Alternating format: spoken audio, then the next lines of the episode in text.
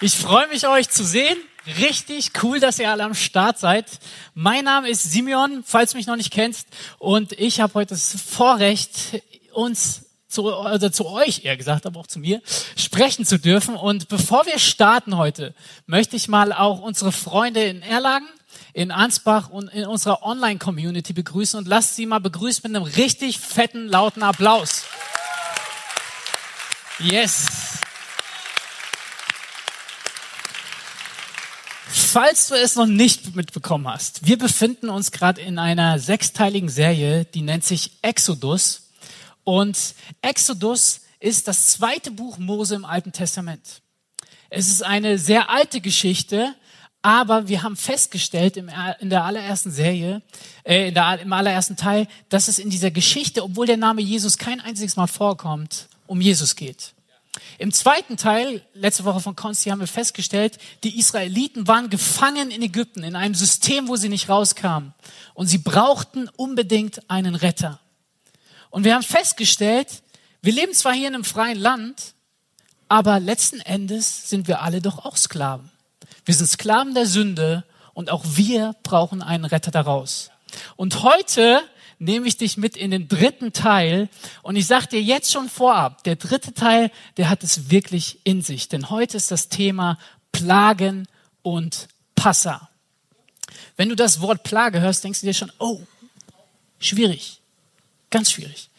Und ich möchte dir heute sagen, wenn ich diese sechs Kapitel, über die ich heute predigen würde, in zwei Worte zusammenfassen müsste und wenn ich Gott Gottes Wesen in diesen Kapiteln in zwei Worte zusammenfassen würde, dann wären das folgende. Gericht und Gnade. Vielleicht denkst du dir, sag mal, Simeon, an welchen Gott glaubst du eigentlich? Bist du im 21. Jahrhundert angekommen? Also ich, ich glaube an den Gott der Gnade. Da möchte ich sagen, ich glaube auch an den Gott der Gnade. Und weil ich an den Gott der Gnade glaube, glaube ich auch an einen gerechten Gott. Denn Gnade hat immer ganz viel mit Gerechtigkeit zu tun. Ich glaube an einen Gott, der Gerechtigkeit liebt.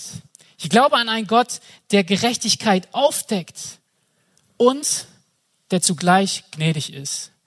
Denn wovon sollen wir begnadigt werden, wenn nicht vorher Anklage da war? Das macht keinen Sinn. Und wenn wir in die Bibel gucken, und ich, ich liebe das, wenn wir mal so ein Zoom-out machen an alle, die in der roten Faden, roten Faden Kleingruppe dabei war, kleines Shoutout, stellen wir fest, diese zwei Eigenschaften Gottes, die kommen von den ersten Seiten bis zu den letzten Seiten in der Bibel vor. Stichwort Sündenfall.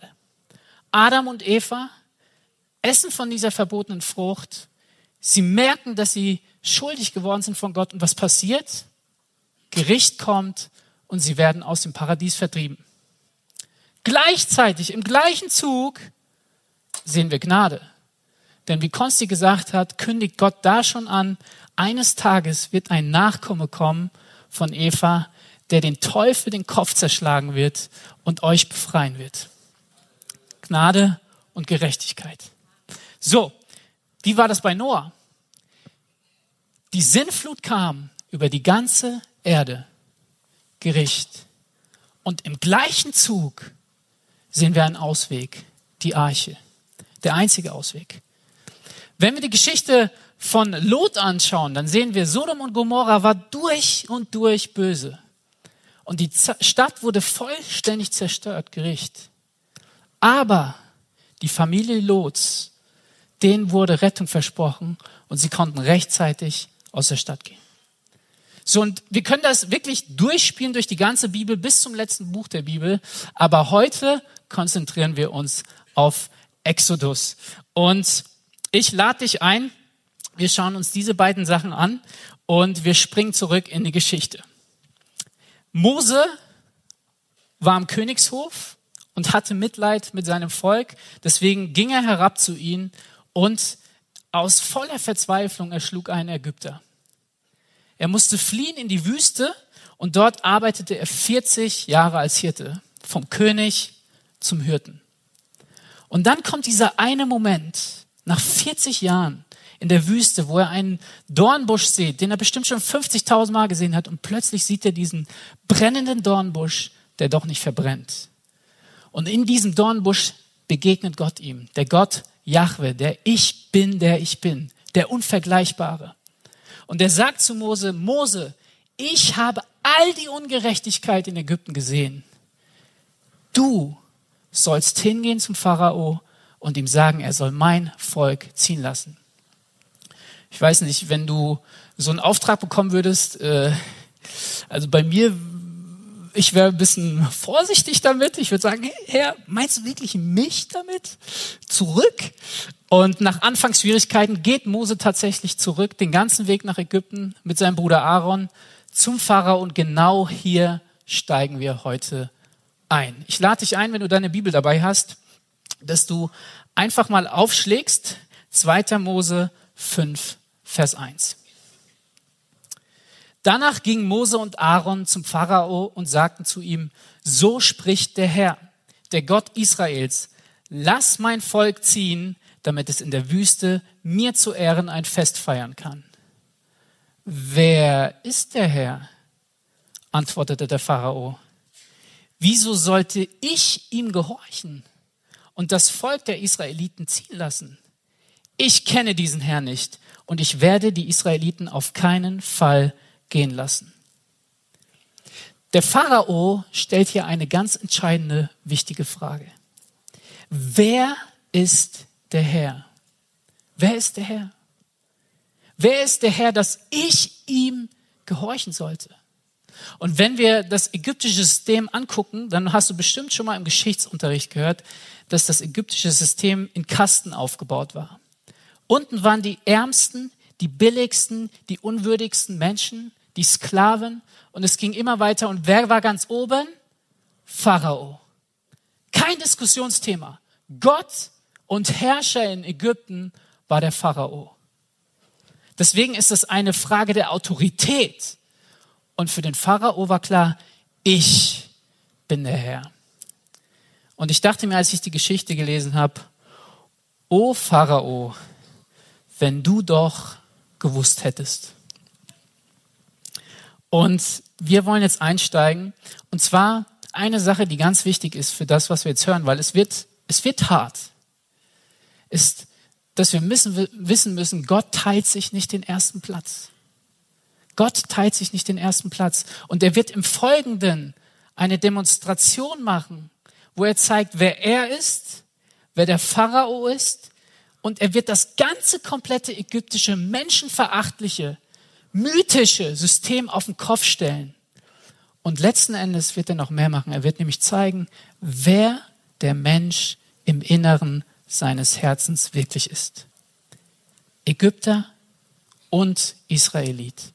Und ich lade dich ein, mit mir über dieses Thema zu sprechen. Machtkampf ist vorprogrammiert. Wenn diese Szene, die jetzt kommt, im Fernsehen laufen würde, ich sagte, sie würde um 20.15 Uhr Primetime laufen. Und wir müssen wissen, dass die Ägypter so unzählig viele Gottheiten hatten. Ich habe euch mal mit Bild mitgebracht. Ich habe ähm, einige wichtige rausgesucht. Ich weiß gar nicht, ob es gezeigt wird. Ja, perfekt. Genau. Und wenn wir jetzt gleich in das Gericht reingehen, dann werden wir sehen, dass diese Plagen, die Gott wählt, nicht einfach nur willkürlich sind, der um sich schlägt und irgendwie da und da. Nee, nee, nee. Diese Plagen richten sich alle einzeln an ganz bestimmte Götter in Ägypten. Und wir schauen uns das mal an und ich brauche euch dafür. Und wenn ich zu euch äh, spreche und so zeige, dann müsst ihr zwei Wörter sagen. Knock out. Okay, können wir das mal üben? Oh, ein bisschen lauter. Sehr gut. Wir starten mit der ersten Plage. Wasser wird zu Blut. 2. Mose 7, Vers 17. Darum, so spricht der Herr, daran sollst du erkennen, dass ich der Herr bin siehe, ich will mit dem Stab, den ich in meiner Hand habe, das Wasser schlagen, das Nil, das im Nil ist, und es soll in Blut verwandelt werden, sodass die Fische im Nil sterben müssen und der Nil stinken wird. Und es wird die Ägypter ekeln, das Wasser aus dem Nil zu trinken. Nun, was bedeutete der Nil für Ägypten? Du kannst es heute noch perfekt auf der Karte sehen. Ägypten ist kein regenreiches Land. Die einzige Lebensader und Quelle in Ägypten war der Nil. Die Nilschwämme, wo Fruchtbarkeit entstand. Und alle Macht und aller Reichtum Ägyptens lag in diesem Nil. Und deshalb verehrten sie einen bestimmten Gott. Es gab viele verschiedene, aber einen möchte ich highlighten. Das war der Gott Hapi, der Geist des Nils und der Lenker der jährlichen Überschwemmung. Wir haben ihn hier mal. Und was passiert hier? Als der Nil zu Blut wurde, wurde die Grundlage ihres kompletten Lebens angetastet. Das Objekt ihrer Anbetung, wo sie sich gebeugt haben, wurde von einem auf den anderen Moment zerstört. Warum der Nil zuerst? Weil wir vorher lesen, dass kurze Zeit vorher der Pharao einen Genozid begangen hat. Er hat jede Erstgeburt der Israeliten im Nil ertränken lassen. Und jetzt kriegt er Blut. Deswegen, der erste Gott Hapi. Sehr gut. Wir machen weiter. Die zweite Plage, die kam, war eine Froschplage und Frösche galten in Ägypten als heilig. Es gab eine Göttin, die hieß Heket. Das war die Göttin der Fruchtbarkeit und sie wird auch mit einem Froschkopf dargestellt. Ganz komisch. Und mit dieser Plage zeigte eigentlich Gott, dass die Fruchtbarkeit außer Kontrolle geraten ist. Und was passierte mit Heket? Gut. Die nächste Plage, Läuse und Stechmücken. Woraus wurden sie erschaffen? Aus Staub. Es gab einen Gott Geb, der Schutzgott der Erde. Er sollte dafür sorgen, dass der Boden ertragreich ist. Und jetzt auf einmal kommen Stechmücken und Läuse aus der Erde. Was passierte mit Gott Geb? Alright. Es geht weiter, Freunde. Die nächste Plage, Hundsfliegen und Ungeziefer, auch Insektenschwärme.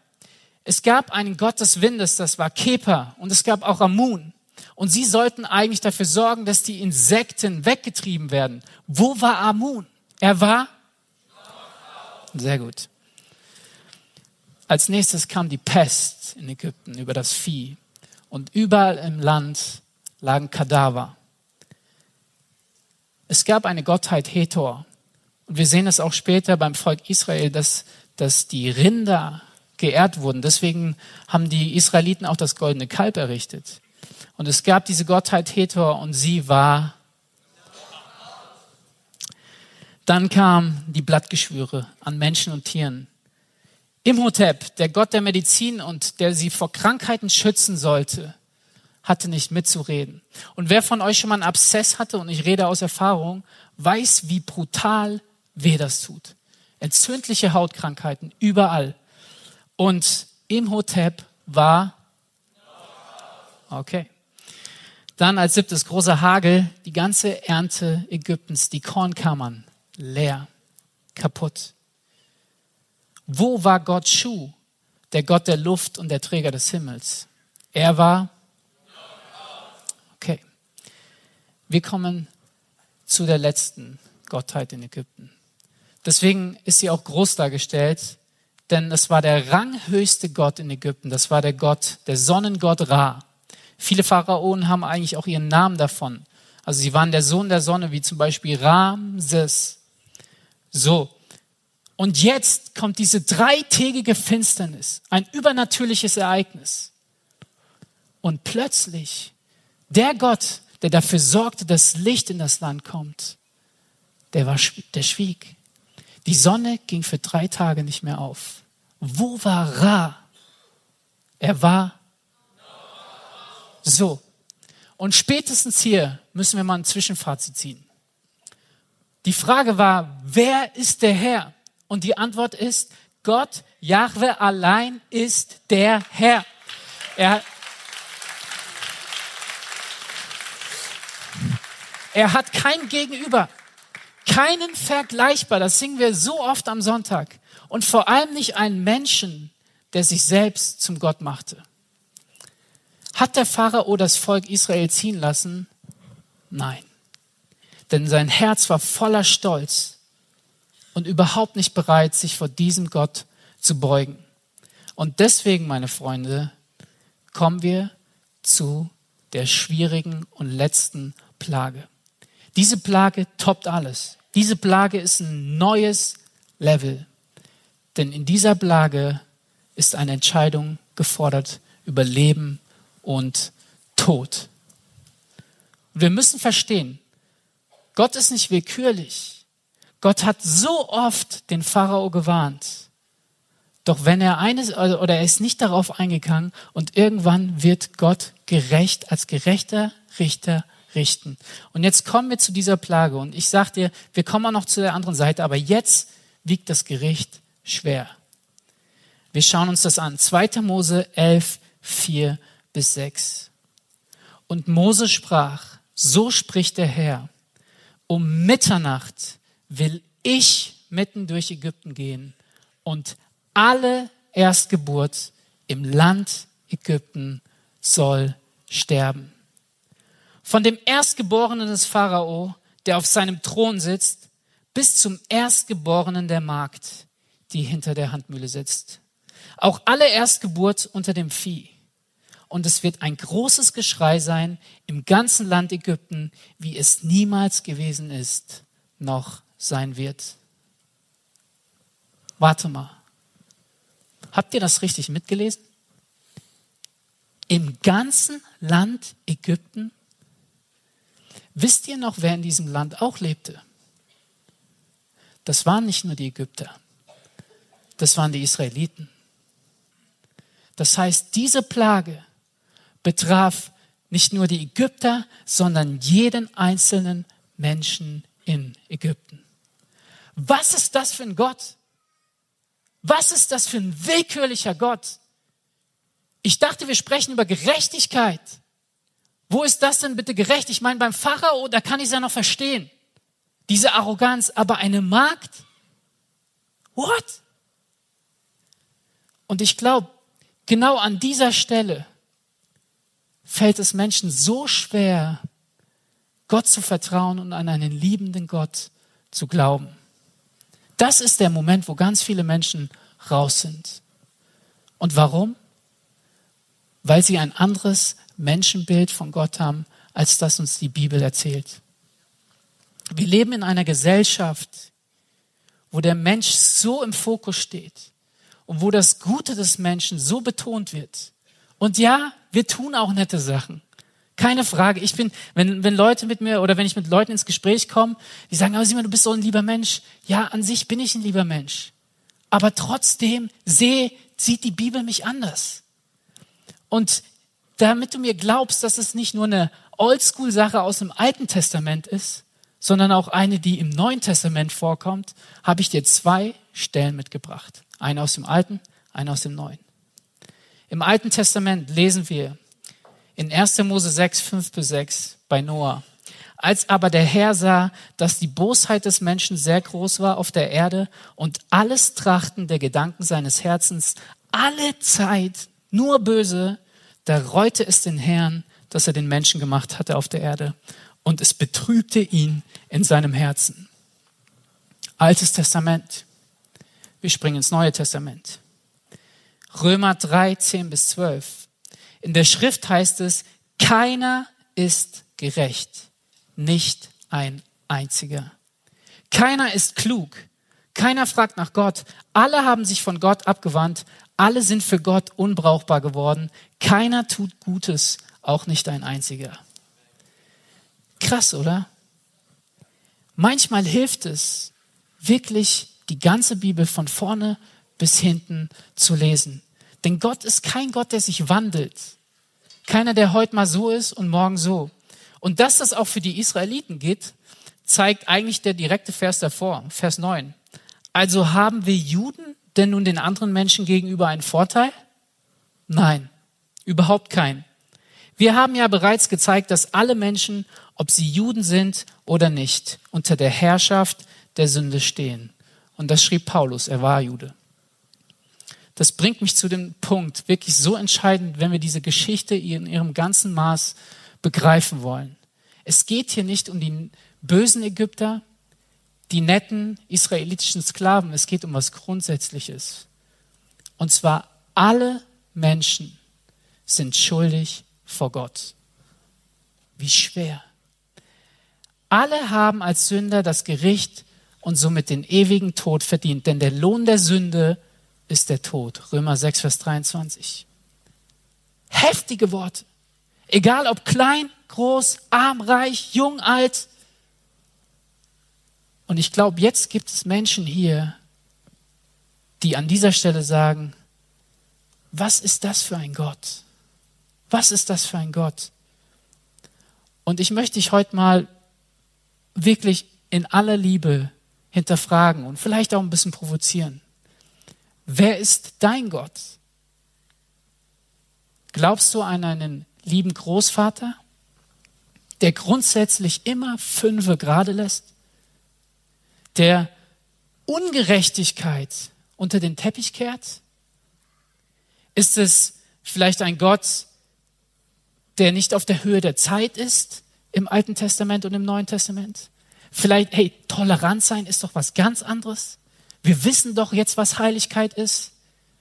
Und ich sage dir, wenn die Israeliten nicht Gott Jahwe gehabt hätten, dann wären sie nie aus dieser menschenverachtlichen Lage rausgekommen. Denn ein Gott, der nur Gnade ist und nicht gerecht, der hat eigentlich keine Berechtigung. Das waren harte Worte und ich lade dich ein, wirklich, wirklich, wirklich mal darüber nachzudenken, mit Leuten ins Gespräch zu kommen in der Gemeinde. Ich glaube, das ist ein Punkt, der so, so wichtig ist, das Gottesbild. Und wenn es dir jetzt so geht, dass du merkst, wie hier, das ist so schwer, ich kann es kaum ertragen, dann willkommen im Club. Wir schauen uns die andere Seite an. Seid ihr dafür bereit? Denn wir haben schon gesagt, diese beiden Bilder funktionieren nur zusammen. Und ich bin so dankbar, dass es diese Seite gibt, sage ich euch ehrlich. Gnade und Rettung. Wo finden wir Gnade und Rettung? Ich habe euch mal ein Bild mitgebracht. Wer von euch kennt dieses Schild? Wer von euch hat es hier schon im Raum entdeckt? Gut, gut, super. Wichtig, dass wir dieses, dieses Bild kennen und auch die Bedeutung dahinter verstehen. Das Bild bedeutet Exit, Ausgang. Wann brauchen wir das? vor allem wenn Chaos herrscht. Und das Coole an Gott ist, dass er Rettung immer ankündigt. Er kündigt Rettung an, er gibt eine genaue Anweisung, wie dieser Pfeil, wo geht's raus hier? Denn ich habe einen Ausweg für dich. Und das Zweite, was wir über Rettung verstehen müssen, ist, Rettung ist immer freiwillig. Ja? Also es zwingt dich keiner, ich meine, oft ist es so, dass die Feuerwehr kommt und dich trotzdem rausprügelt, auch wenn du äh, nicht willst, aber eigentlich will das keiner. Du würdest nicht in einem brennenden Haus sagen, ja, ich zisch mir jetzt noch einen Kaffee und guck die Netflix-Serie noch, Serie noch zu Ende. Würdest du nicht machen. Das heißt, Rettung ist eine Entscheidung. Und Rettung hat ein Zeitfenster. Genauso ist es mit dieser letzten Plage. Es wird die Nacht kommen und der nächste Morgen. Und dann ist das Ding durch. Und jetzt, meine Freunde, freue ich mich, denn Gott sagt genau, was der Rettungsplan ist in dieser Geschichte. Ihr dürft mit aufschlagen 2. Mose 12, 1 bis 2. Der Herr gab Mose und Aaron in Ägypten folgende Anweisungen. Von nun an soll dieser Monat der erste Monat des Jahres für euch sein sagt der ganzen Gemeinde Israel, am zehnten Tag dieses Monats soll jeder Hausvater für seine Familie ein Lamm aussuchen. Sagt mal ein Lamm. Das ist ganz wichtig. Wenn eine Familie zu klein ist, um ein ganzes Lamm zu essen, soll sie sich ein Lamm mit ihrem nächsten Nachbarn teilen. Ihr sollt berechnen, wie viele Personen zum Verzehr des Lammes nötig sind. Es muss ein einjähriges männliches Tier ohne Fehler sein. Vielleicht klingelt es da bei uns schon. Ihr könnt entweder ein Schaf oder eine Ziege nehmen. Verwahrt die Tiere bis zum 14. Tag des Monats.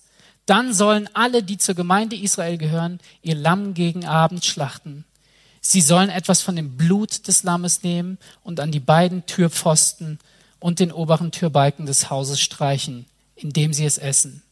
Sie sollen das Fleisch über dem Feuer braten und noch in derselben Nacht mit bitteren Kräutern und ungesäuertem Brot essen. Ihr dürft das Fleisch nicht roh oder gekocht essen.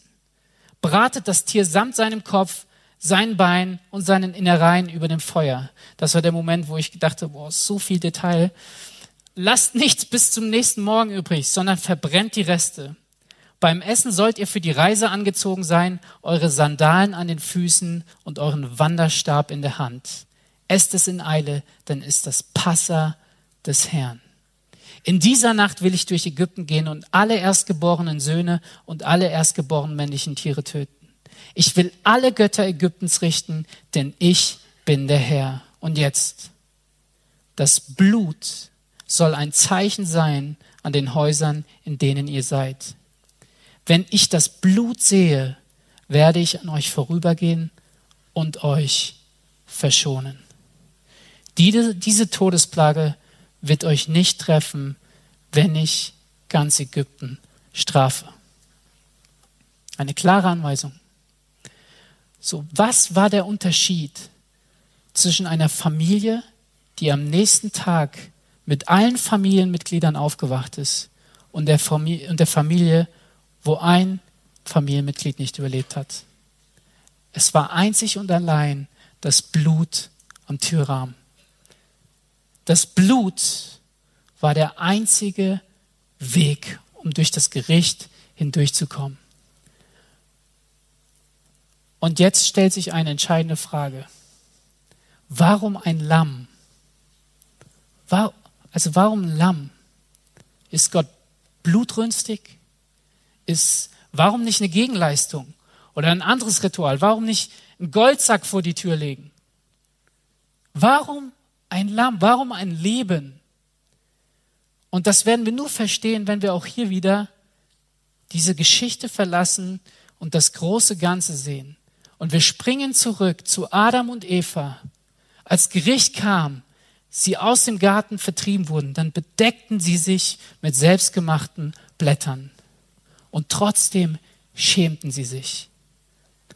Und dann lesen wir in einem Minisatz, dass Gott ihnen ein Fell bereithält. Woher kommt ein Fell? Ein Fell wächst nicht am Baum. Ein Fell bedeutet, etwas anderes wurde stellvertretend geopfert. Wir lesen das durch das ganze Alte Testament hindurch. Vielleicht ein kleiner Punkt zum Highlighten. Abraham und Isaak. Was rettete Isaak? Es war ein Lamm oder beziehungsweise ein, ein Opfer. Ich weiß jetzt gar nicht, ob es ein Lamm oder Ziege, Widder, wie auch immer war, was ihn rettete. Und dann kommen wir in diese Geschichte und seitdem feiern die Juden Jahr für Jahr dieses Passafest. Und ein paar, viele Jahre später lesen wir von Johannes dem Täufer, der in der Wüste war, der von einem Messias, einem Retter erzählt und plötzlich läuft da dieser eine Mann auf ihn zu. Und Johannes öffnet sich die ganze, ganze Welt neu und er sagt Folgendes in Johannes 1, Vers 29, siehe, das Lamm Gottes, das die Sünde der Welt trägt. Jesus ist das bessere, sündlose, makellose Lamm, das nicht nur eine Familie rettet, es rettet nicht nur eine Nation, es rettet die ganze Welt. Ich möchte auf die Zielgerade kommen. Seit dieser Nacht feiern die Juden das Passafest. Jahr für Jahr. Und sie erzählen jedes Jahr ihren Kindern, was passiert ist. Und dann springen wir in die Zeit von Jesus. Es war Passazeit. Man bereitete sich auf das Passafest vor. Und ihr müsst euch das vorstellen, dass Millionen Menschen nach Jerusalem pilgerten. Dort stand dieser Tempel und dort haben sie Lämmer und Lämmer und Lämmer hingebracht. Hunderttausende Lämmer, um zu opfern. Und in dieser Zeit, genau in dieser Zeit, kommt Jesus nach Jerusalem und er feiert auch das Passafest mit, meinen, mit seinen Jüngern. Und dann sollten eigentlich die Worte kommen, die man an diesem Fest sprach. Dies ist das Brot des Elends, das unsere Vorfahren im Land Ägypten, Ägypten gegessen haben. Und Jesus nimmt diese Worte nicht. Jesus spricht neue Worte. Und da heißt es, und die Worte kommen dir bekannt vor. Und er nahm das Brot, dankte, brach es, gab es ihnen und sprach, das ist mein Leib, der für euch gegeben wird. Das tut zu meinem Gedächtnis. Desgleichen nahm er auch den Kelch nach dem Mahl und sprach, dieser Kelch ist der neue Bund in meinem Blut, das für euch vergossen wird. Das Passafest bei Mose war die Befreiung aus Ägypten. Das Passafest bei Jesus ist die Befreiung aus der Sünde und zwar endgültig. Jesus ist das ultimative Lamm und das Opfer für alle Zeit. Er hat meinen, deinen Preis bezahlt. Und wenn wir das verstehen, verstehen, dass diese beiden Bilder zusammen diesen liebenden Gott ausmachen, der Gerechtigkeit wahrnimmt, der es sieht, der es aufdeckt, der es nicht unter den Teppich kehrt. Und gleichzeitig Gnade und Ausweg schenkt, dann sehen wir diese beiden Bilder genau bei Jesus am Kreuz. Denn am Kreuz war es nicht so, dass das Gericht ausblieb, sondern das Gericht kam mit voller Wucht auf Jesus, das stellvertretende Lamm, damit du und ich für immer befreit sind von der Plage der Sünde.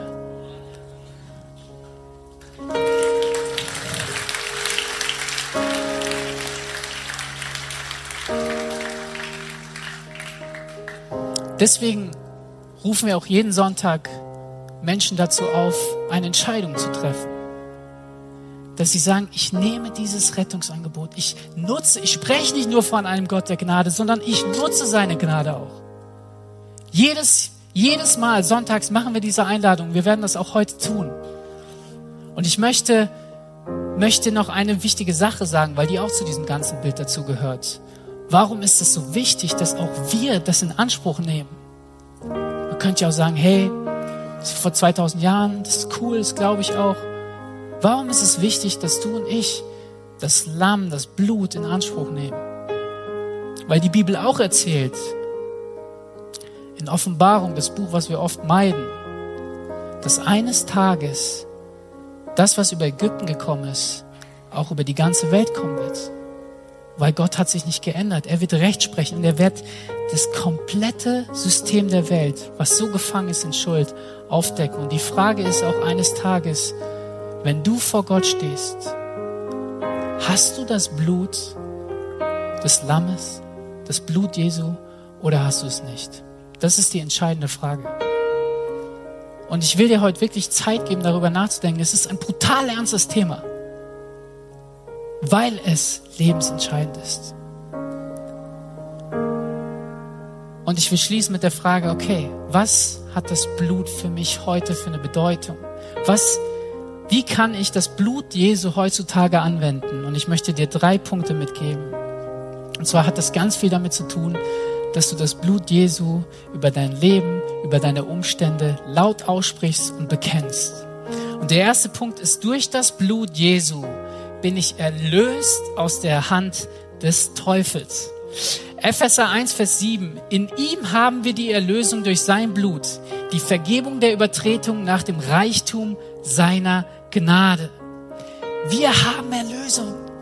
Hey, wir haben diesen Weg raus. Das zweite, durch das Blut Jesu bin ich gereinigt jetzt und für immer von jeder Sünde. Johannes 1, Vers 7, wenn wir, die, wenn wir wie Christus im Licht Gottes leben, dann haben wir Gemeinschaft miteinander und das Blut von Jesus, seinem Sohn, reinigt uns von jeder Schuld. Egal wie groß. Es gibt Menschen, die haben, die tragen ein Paket ein Leben lang mit sich und sie versuchen es allein zu tragen.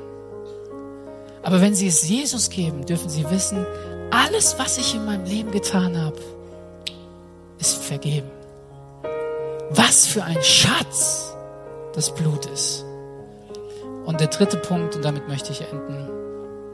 Durch Jesu Blut bin ich gerechtfertigt und vom Zorn und Urteil Gottes gerettet. Römer 5, Vers 9. Und da wir durch das Blut von Christus in Gottes Augen gerecht gesprochen worden sind, ist sicher, dass Christus uns vor dem Gericht Gottes bewahren wird. Ich liebe dieses Wort sicher in diesem Satz. Denn ich darf wissen und du darfst es wissen, wenn du Jesus hast, dann bist du sicher und er wird dich hindurchführen. Und wenn das nicht ein Grund ist, Danke zu sagen, dann weiß ich auch nicht mehr weiter. Und deswegen möchte ich dich jetzt einladen an deinem Platz, dass du mal deine Augen schließt und dass du einfach mal einen Moment der Ruhe nimmst. Ich weiß nicht, wo du dich befindest in der Geschichte, aber ich möchte dir Mut machen, einfach mal Gott zu danken für sein Blut, für Jesu Blut. Ich lade dich ein und danach werden wir gemeinsam beten.